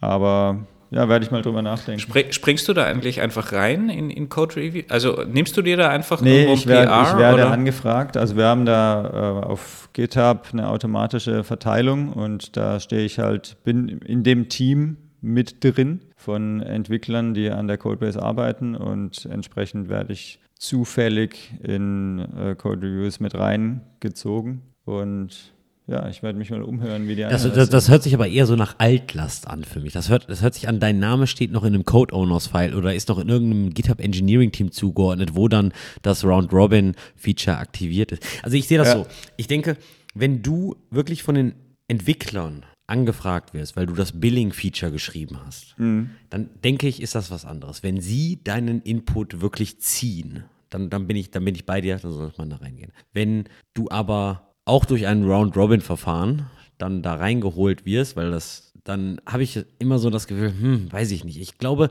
was sinnvoll ist, wenn ihr wirklich dann, ich sag mal, Code-Probleme habt und so weiter, dass du dir zwar die Code-Reviews anschaust, aber niemals öffentlich im Pull-Request dann da irgendwas machst und das dann vielleicht mit deinen Leads in One-on-Ones besprichst. Mhm. Weil dann hast du nämlich eine Faktenbasis, eine Datenbasis und dann andere Leute enablest. Ich bin aber auch ganz ehrlich, äh, das ist eine Meinung von vielen. Ja? Ich sage nicht, du machst das falsch. Ähm, du, du hast gerade gesagt, das äh, hängt von der Umgebung ab. Ich glaube ich glaub dir sogar und das ist super. Ich denke mir halt nur immer, was ist, wenn ich die Firma wechseln würde? Ich kenne dich nicht. Ich komme mhm. in dein Team, mache einen Pull-Request. Ich wäre vielleicht am Anfang ein bisschen beängstigt, wenn du als Director mir Feedback geben würdest, auch wenn das Feedback valide ist und gut ist, verstehe mich nicht falsch. Ich würde mhm. mich trotzdem fragen, was ist das hier? Warum springt mein Chef, Chef in meinen Code Reviews rum? Mhm. Das ist so das Gefühl, was ich, glaube ich, haben würde. Es gibt ja, oder es hat, der ist leider schon verstorben, ein bekannter Journalist in Österreich, der mal gesagt hat, die Geheimwaffe jedes Journalisten ist das Archiv. Und wir haben ja alle Folgen transkribiert. Und da gibt es in Folge 60, wo wir über On-Call gesprochen haben, habe ich dich gefragt, Andy, was haltest du von Engineering Managern in On-Call? Und du hast gesagt, du bist ein riesengroßer Fan davon, weil man nicht den Kontakt verliert und weil man näher am Geschehen ist. Ja, Engineering Manager, aber Director ist ja immer noch eine Höhe, eine Höhe darüber. Als Engineering Manager. Ja, wobei es ja ein sehr kleines Team vom Tom, muss man auch sagen, jetzt für einen Director sonst. Mit 22 Leuten finde ich, das ist nicht ein kleines Team. Ja, das haben wir beide früher jeweils einzeln gehabt. Ja, nur weil ihr früher schlechte Strukturen hattet, heißt das nicht, dass das ein kleines Team ist. Okay, also als Engineering Manager ist es okay, aber. Also ich bin inzwischen. Können, können wir mal ganz kurz sagen, wann wurde Folge 60 aufgenommen? auch 2024 ist nicht das Jahr des Linux-Desktops. Hey, scrollen muss ich immer noch in Linux auch. 28, äh, 28. Februar 23, also genau vor einem Jahr. Genau vor einem Jahr. Ich bin immer noch der Meinung, dass Engineering Manager Verantwortung dafür übernehmen sollen, was das Software Engineering Team und das Ops Team und das Site Reliability Engineering Team leistet. Das bedeutet, komplett hands-off ist schwierig. Ich bin nicht mehr der Meinung, dass Engineering Manager bei mehr als drei bis vier Direct Reports hands-on sein sollten und coden sollten. On-Call und ich sag mal völlig Operations ist dann auch eine schwierige Geschichte. Das bedeutet, ich kann auch meine Meinung ändern. Das heißt, bei, also das Google-Modell, wo jeder Engineering Manager auch hands-on sein muss, findest du nicht gut oder fast jeder eigentlich. Da würde ich dann jetzt gerne die Wunderwaffe vom Tom nehmen und sagen, das Umfeld ist wichtig, denn nennen wir mal im Operations-Bereich eine standardisierte Infrastruktur mit Runbooks und allem drum und dran, dann könnte ich sogar jeden von euch sofort on Call setzen. Und es läuft. Das glaube ich nicht. Aber es kommt auf die, auf die. Ja, solange kein Incident ist, ist ja kein Problem. Es, es, es, es, kommt dann auch wirklich darauf an, wie erwachsen ist die Infrastruktur und wie erwachsen sind die Operations und die Toolings. Also es, es, Scheiß Antwort, aber it depends. Aber dieses Argument, nahe dran zu sein, finde ich schon eigentlich ganz gut. Die Frage ist immer, wie viel Zeit benötigt das? Und Code Reviews, keine Ahnung, wie viel Zeit investierst du in, in Code Reviews, würdest du sagen? Pro Woche vielleicht so fünf Stunden oder so. Und der, ich meine, Andi hat schon einen Punkt. Ich könnte die Reviews auch machen, ohne zu kommentieren. Ne? Mir das einfach nur so anschauen und mich da durchklicken. Ja, könnte ich auch machen. Also ich mache das schon, schon auch für mich, um halt äh, an der Technik ein bisschen dran zu bleiben, zu sehen, was in, dem, in der Codebase vor sich geht. Aber dann denkt man sich auch wieder, ah, ich habe da aber eine, eine bessere Lösung und das sollte anders gemacht werden. Aber einen so. Schluss daraus zu ziehen, was vielleicht das Problem ist, zum Beispiel, wenn jetzt du sagst, okay, es wäre schöner Clean Code verbreitet dazu haben und dann vielleicht auch zu reagieren und, und da irgendwie was mhm. Richtung Fortbildung ja, klar, man, zu machen, macht eigentlich schon Sinn. Man, will sich schon, man macht sich ein Bild daran, was sind häufige Fehler oder Auffälligkeiten, die in unserer Codebase, die zu Problemen führen über die Zeit. Und dann äh, überlegt man sich mit dem Team, was könnte man als Gegenmaßnahme machen? Brauchen wir spezielle Trainings? Sollten wir uns mal gemeinsam irgendwelche Videokurse anschauen oder sonst was. Dafür finde ich es auf jeden Fall wichtig, dass ich auch als Director in den Code reinschaue. Ob das jetzt mit Kommentaren ist oder ohne, da kann man drüber streiten, ja. Völlig valide Punkte, völlig valide Punkte. Doch ich denke halt, dass du als Engineering Manager A, Multiplikator bist und das bedeutet, das ganze Team educaten solltest und in der Regel passiert das nicht durch Kommentare in einem Pull Request, weil das meist eine 1 zu 1, 1 zu 2 Kommunikation ist.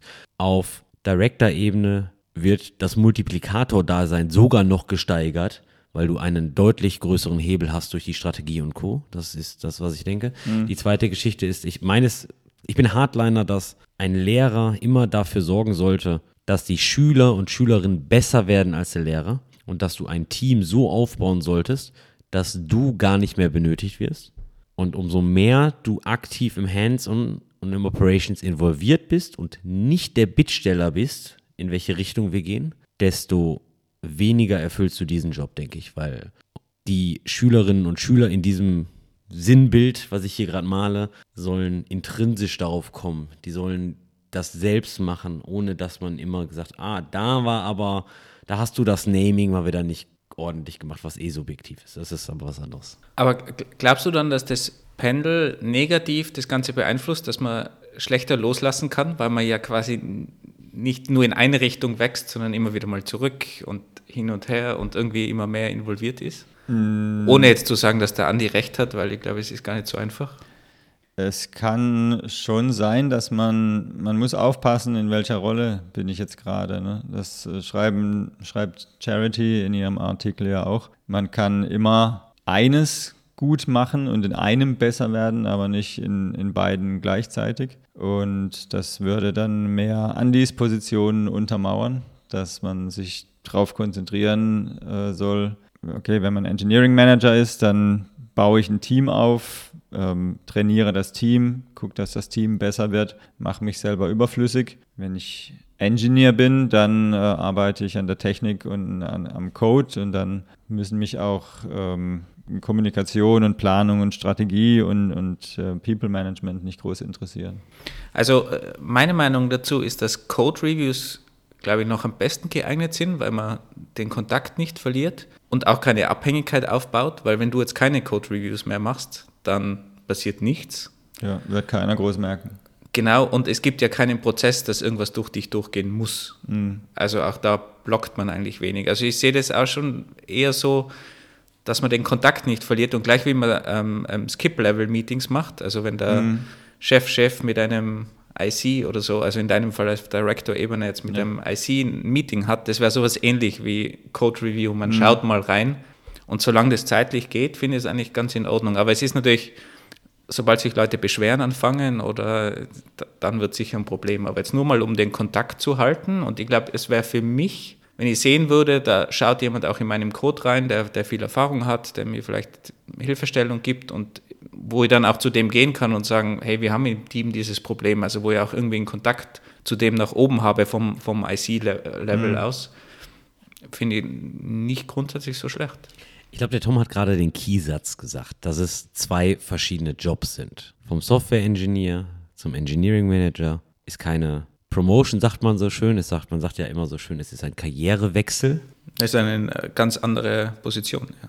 Und in dem Charity Mayers Artikel, der ist auch in den Shownotes verlinkt, da steht auch drin, dass wenn du das machst, dass du vom Senior Engineer in einen Junior Engineering Manager wechselst, mhm. weil es ist eine andere Profession man braucht andere Skills. Und ich glaube, es ist wichtig, bei diesem Pendel im Sinn zu haben, in welcher Rolle bin ich gerade, welchen Hut trage ich gerade. Ich vergleiche das immer so mit DevOps. Ja, wir wissen alle, es ist kein Job, es ist eine Kultur.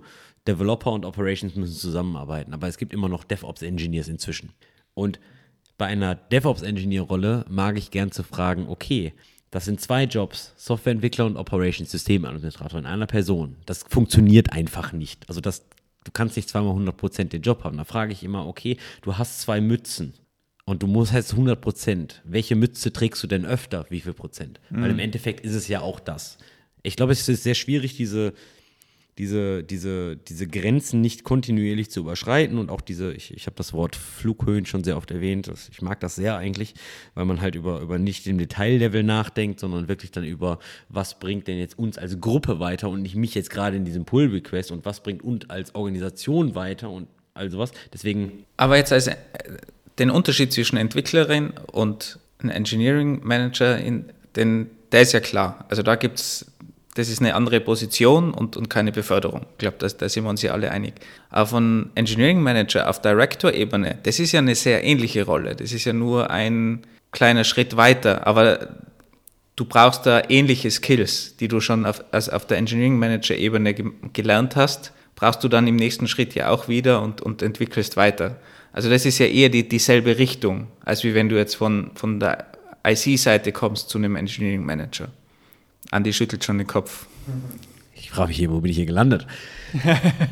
Das fragst du dir jetzt erst jetzt nach 100 Ja, aber es ist Episoden. derselbe Track, also Engineering Manager und dann äh, Engineering Director. also das ist keine Karrierewechsel das, mehr. Das, das, das stimmt schon. Das, ja, ist, genau. das ist jetzt die klassische Treppe und Leiter hoch, das ist richtig. richtig aber ja. ich würde schon sagen, dass du dich noch mal mehr vom Hands-on entkoppeln solltest. Das, das, stimmt schon, aber du hast natürlich äh, genauso One-on-Ones, du, du versuchst deine Leute weiterzubringen, du, du, du shapest die Kultur, du, du machst das richtige Environment, dass, dass alle gut arbeiten können und das machst du halt dann ein Level höher. Klar bist du noch weiter weg, aber äh, es ist dieselbe Idee, würde ich mal sagen, und die, die, dieselbe Richtung und, und Skills auch. Aber da gibt es jetzt auch wieder alle Strömungen. Ne? Also du hast das ganze Meinungsspektrum. Es gibt auch viele, die schreiben, na, man soll immer noch coden, selber auch. Natürlich an nichts Zeitkritischem und so, weil man halt öfter unterbrochen wird als äh, Engineering Manager und als Director wahrscheinlich sowieso. Am besten in deiner Freizeit einfach. Ja, genau, in der Freizeit. Aber dass man irgendwie sowas, äh, auch noch seine vier Stunden Maker-Time pro äh, Woche reserviert oder so, gibt es auch viele, die, die das sagen. Ne? Also vielleicht gibt es nicht die eine richtige Antwort. Vielleicht kommt es auf, auf den eigenen Charakter, die eigenen Stärken und auch auf das Umfeld halt an. Also ich glaube, dass es einfach wichtig ist, dass es nicht die Micromanagement ausartet. Ja, und das, das, würde ich bei Code Reviews auf wichtig. keinen Fall sehen. Ich glaube, also da sind wir uns, glaube ich, alle einig. Ich glaube, wir sollten, wenn, wenn du eine, eine Lead-Position hast dann versuch halt einfach nicht besser zu sein als die Leute, die den realen Job machen, sondern ja. versuch denen zu vertrauen.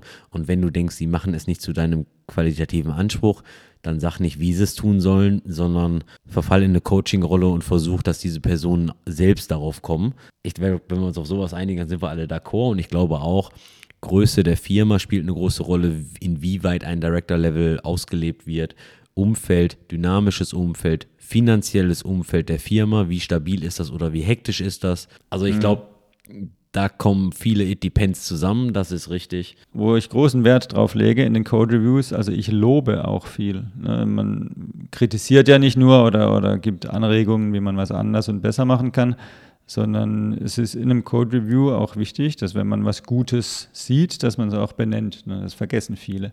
Hast du da mal ein Beispiel? Ich stelle mir gerade vor, du kommst in Code Review und so, geiles Observer-Pattern, finde ich geil, hab ich so noch nie gesehen. Nee, wenn jemand zum Beispiel ähm, Boy Scout mäßig was aufräumt. Ne? Wenn irgendwas angefasst und gerade gezogen wird, was jetzt eigentlich gar nicht Thema war und es ist klar, wenn es jetzt nicht gerade 50 Dateien äh, bedeutet anzufassen, aber wenn irgendwas mit, mit relativ wenig Aufwand vereinheitlicht werden kann, zum Beispiel ähm, eine, eine Funktion ähm, im Namen verbessert oder irgendwas an eine Konvention angepasst wird, die sich mittlerweile geändert hat, ne, dann sage ich auch, cool, äh, Great Boy Scouting oder irgend sowas und noch ein, ein entsprechendes Emoji nebendran. Und da, denke ich, hilft mir dann meine Director-Rolle schon wieder, weil wenn das, wenn du halt so ein Lob dann von deinem Chefchef -Chef bekommst, dann denke ich, motiviert das auch ein bisschen. Ne? Und es gibt ja eigentlich Leading by Example. Man könnte das ja auch so argumentieren, Mhm. wenn du das deinen Engineering-Managern beibringen willst, dann musst du das ja selber mal und vorzeigen. den Engineers auch. Ne? Und Es den gibt Engineers ja, gibt ja keinen natürlich. Grund, Ja, warum ja, die ja. Engineers das nicht machen sollten. So, Andi, jetzt. Also beim Tom muss ich sagen, Kudos, du hast einen sehr guten Punkt gebracht, warum Director in Code Reviews sein sollten und da bin ich, da bin ich d'accord, da, so habe ich das noch nicht gesehen, danke dafür. Beim Leading by Example beim Wolfgang war ich weder vorne und hinten nicht dabei. Aber mich würde mal interessieren, welches Emoji packst du dann dahin? Weil, Klatschende Hände auf. achso, ich dachte irgendwie so ein Vater mit so einem Keks oder so, so irgendwie. Weiß ich, der, die verkaufen ja auf Kekse irgendwie. Ja, nee, nee, kenne ich nicht. Polly bekommt einen Keks. Was war jetzt das äh, Leading by Example-Problem? Ja, ich denke, ich Du denke, kannst man, nicht nur sagen, es ist schlecht, du musst schon mit einer Argumentation kommen. Ja, ja, okay. Also nur weil ich meine Leute dafür enablen möchte, Public Speaking zu machen, heißt das nicht, dass ich ein guter Speaker sein muss. Ja, also Leading by Example ist eine, eine tolle Geschichte, aber ich denke nicht. Ja, du solltest nicht leaden, wo du keine Ahnung hast oder es selber nicht gut machen kannst. Aber wenn du es gut machen kannst, warum nicht? Dann kannst du ja auch als Public Speaker zeigen, wie, wie es geht. Ja, ja, richtig, aber vielleicht ist der Tom ja auch nur von sich überzeugt, dass er denkt, er hatte gerade da tolles Boy Scouting entdeckt, aber er hat es gar nicht, weil das war ein realer Bug. Und man könnte auch argumentieren, und ich sehe auch schon die Kommentare von dieser Podcast-Episode, dass Leute sagen, Herr, pass mal auf, aber wenn du ein Feature entwickelt hast und dann noch ein, in dem PR ein Commit fürs Boy Scouting machst, nee, nee, das sollte ein eigener PR sein. Die Argumentation könnte man auch auspacken. Also von daher, ich bin nicht so ganz der Freund von immer Leading by Example, deswegen lasse ich Wolfgangs Punkt nicht so gelten. Mit dem Loben, dass das viel zu selten in Pull Request stattfindet. Also die Kultur, Kudos bitte weiterführen und auch bitte in weiteren Firmen in deiner Zukunft äh, äh, integrieren, weil ich denke, ähm, darüber sprechen wir alle viel zu selten und ich habe auch seltenst sowas mal miterlebt. Ja, loben und auch mal Dankeschön sagen, für, wenn jemand was besonders schön macht und besonders gründlich. Kommen wir mal ein bisschen weg von diesem Micromanagement-Thema und was ein Director tun sollte und was nicht. Wieder hin zum Pendel. Und zwar, jetzt stell dir mal vor, vor jemand hört diese Episode. Hört da wirklich jemand zu? Hier hört, glaube ich, hoffentlich jemand zu. Wir sprechen immer in so ein Void, aber ab und zu kommt mal was zurück. Wir und, waren gerade in Brüssel und haben die Leute wirklich getroffen. Also es, es gibt wirklich Leute aus Mensch, aus Mensch und Blut, sage ich schon. Aus, aus, wie, wie nennt man das? Aus Fleisch. Aus Fleisch und Blut, danke. Genau, ihr als Vegetarier habt da Probleme damit. Ähm, es gibt sie wirklich, ja. Die Person hört diese Episode und fragt sich, hm, von diesem Pendel habe ich noch nie gehört und ich habe das noch nie so gesehen, dass das kein Rückschritt ist, sondern vielleicht einfach wieder zurück zu dem, was ich liebe. Jetzt hattest du den großen Luxus, dass deine Umgebung sehr supportive da war. Das ist aber ja nicht überall so und deswegen, welchen Tipp würdest du mal einer Person geben, wenn er oder sie darüber nachdenkt, zu pendeln? Das bedeutet, man ist in einer Leadrolle und hey, ich liebe Coding wieder, weil Also zurückpendeln in dem Fall. Zurückpendeln. Am allerbesten ist es, glaube ich, wenn die Bedenken schon vorher da sind und thematisiert werden können. Also bevor man in eine Engineering Manager Stelle gebeten wird, das gibt es ja manchmal auch, ne, dass es, es gibt keinen, der das machen will und dann wird, werden Leute aktiv gefragt und dass man dann sagt, ja, ähm, ich würde es mal ausprobieren, aber ich hätte gerne erstmal so eine Art Probezeit auf sechs Monate. Wenn mir nach sechs Monaten möchte ich dann die Option haben, wieder zurückzugehen in meine alte Rolle. Wenn mir das, äh, wenn ich merke, das ist nichts für mich, ne, das, das kann man wirklich nicht unbedingt vorher wissen.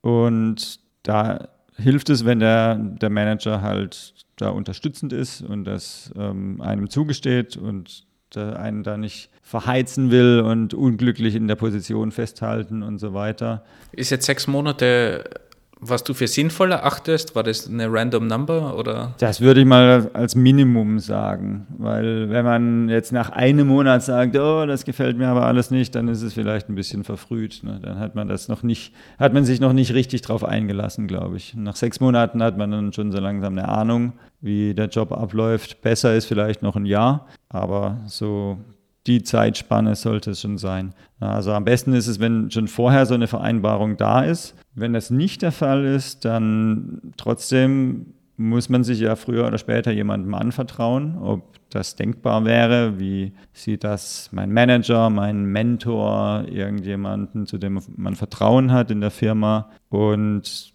ich glaube, wichtig ist es halt, mindestens mal einen Unterstützer zu haben bei der Sache. Und wenn man den gar nicht findet, dann wird es schwierig, denke ich. Würdest du denn sagen, dass so Überlegungen auch valide sind, dass man nicht in sein vorheriges Team zurückgeht, sondern vielleicht innerhalb der Organisation in ein anderes Team geht und ich sag mal Neustart macht?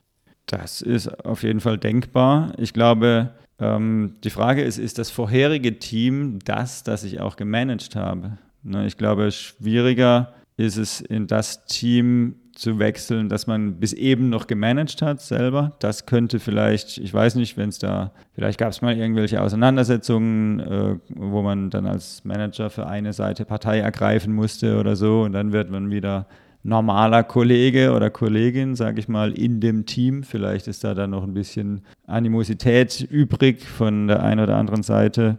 Das könnte eventuell schwierig sein. Ansonsten, wenn es das vorherige Team war, das man aber in der Zwischenzeit nicht gemanagt hat, dann sollte es ja im Prinzip kein Problem sein. Aber kann, kann sein, je nachdem, wie da die personellen Strukturen sind, dann ist es vielleicht auch sinnvoll, in ein anderes Team zu wechseln und da neu anzufangen. Aber die Empfehlung ist grundsätzlich erstmal firmenintern zu bleiben, oder? Sehe ich nicht zwingend so.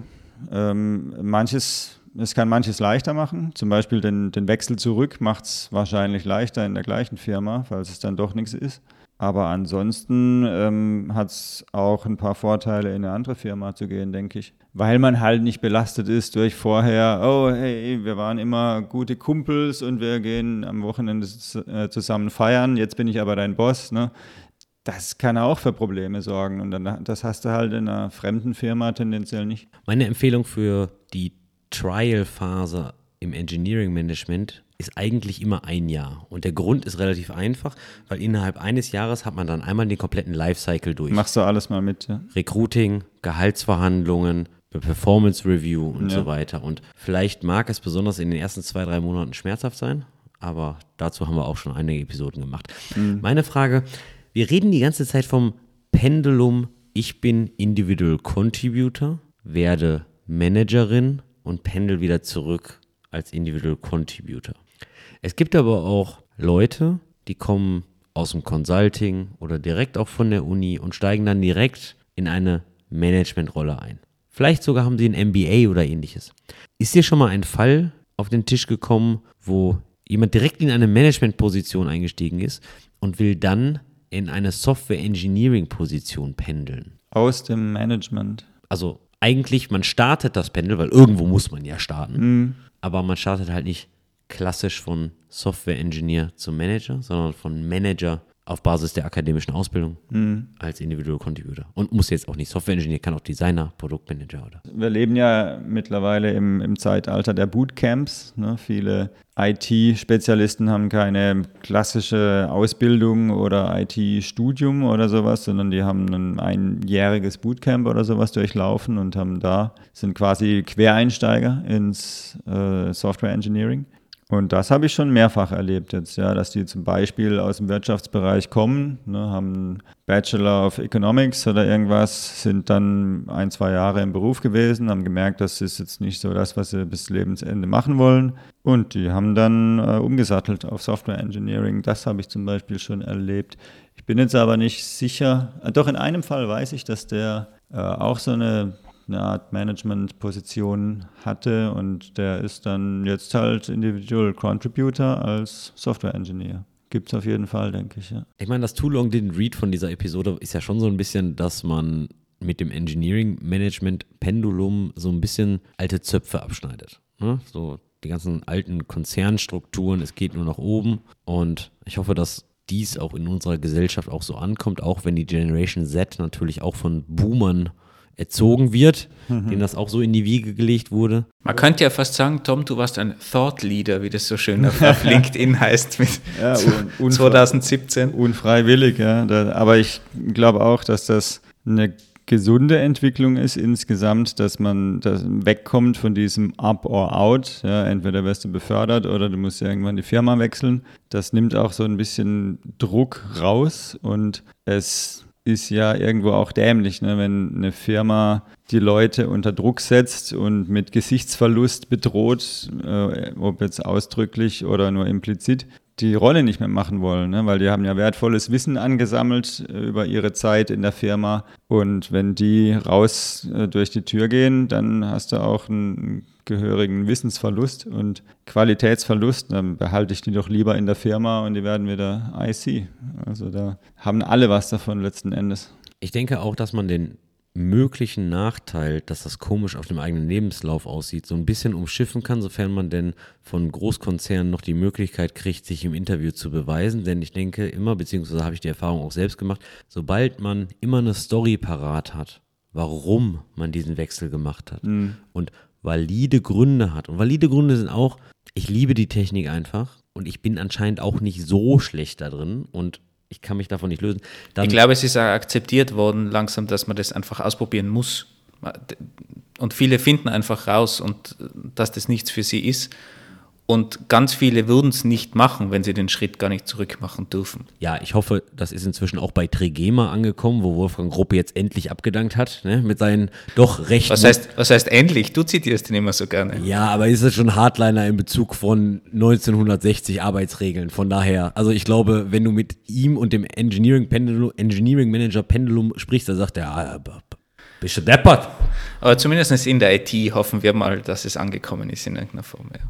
Und auf dem Arbeitsmarkt sieht es ja auch so aus, dass die Firmen sich die Leute im Moment nicht gerade aussuchen können. ne? Die Verhandlungsmacht liegt eher bei den Arbeitnehmern, bei den Entwicklern. Von dem her dürfte das noch weniger ein Problem sein eigentlich. Tom, vielen lieben Dank, dass du den weiten, weiten Weg in die schönste Stadt des Ruhrgebiets nach Duisburg auf dich genommen hast. Du, du beendest jetzt schon, weil dein, dein Hund ständig im, im Hintergrund schon jaulen beginnt. Also, genau, der hat sich zwischenzeitlich die Pfoten geleckt, der hat gerade mal eine Runde gejault und naja, gut, dann nehmen wir den Podcast halt. Also falls jemand auf. die Hintergrundgeräusche hört. Ich danke euch, hat sehr viel Spaß gemacht und ich habe den Weg gerne auf mich genommen. Und ja, bis zum nächsten Mal. Wir verlinken natürlich die Kontaktdaten auch in den Shownotes, falls wer mal First-Hand Experience von Tom erfahren möchte. Ich glaube, wenn ihr ihm eine Nachricht schreibt, ich, ich glaube, so lieb ist er, dass er dann auch mal antwortet. Und sonst, dein Blog ist sehr zu empfehlen. Auch, auch wenn er langsam in die, in die Jahre kommt. Ne? Ja, wir sind Evergreens. Äh, kann man wirklich immer wieder lesen, gar keine Frage. Ich sage immer wieder, einmal alle zwei Jahre ist auch regelmäßig. Richtig, ja. Vielleicht sollte ich da, mich daran halten. Vielen Dank, Tom. Tschüss. Danke euch. Danke, ciao. Und nicht vergessen, wer mal pendeln will oder sonst eine neue Herausforderung sucht in einem internationalen Team, schaut mal bei unserem Episodensponsor Eurowings Digital vorbei. Link in den Show Notes.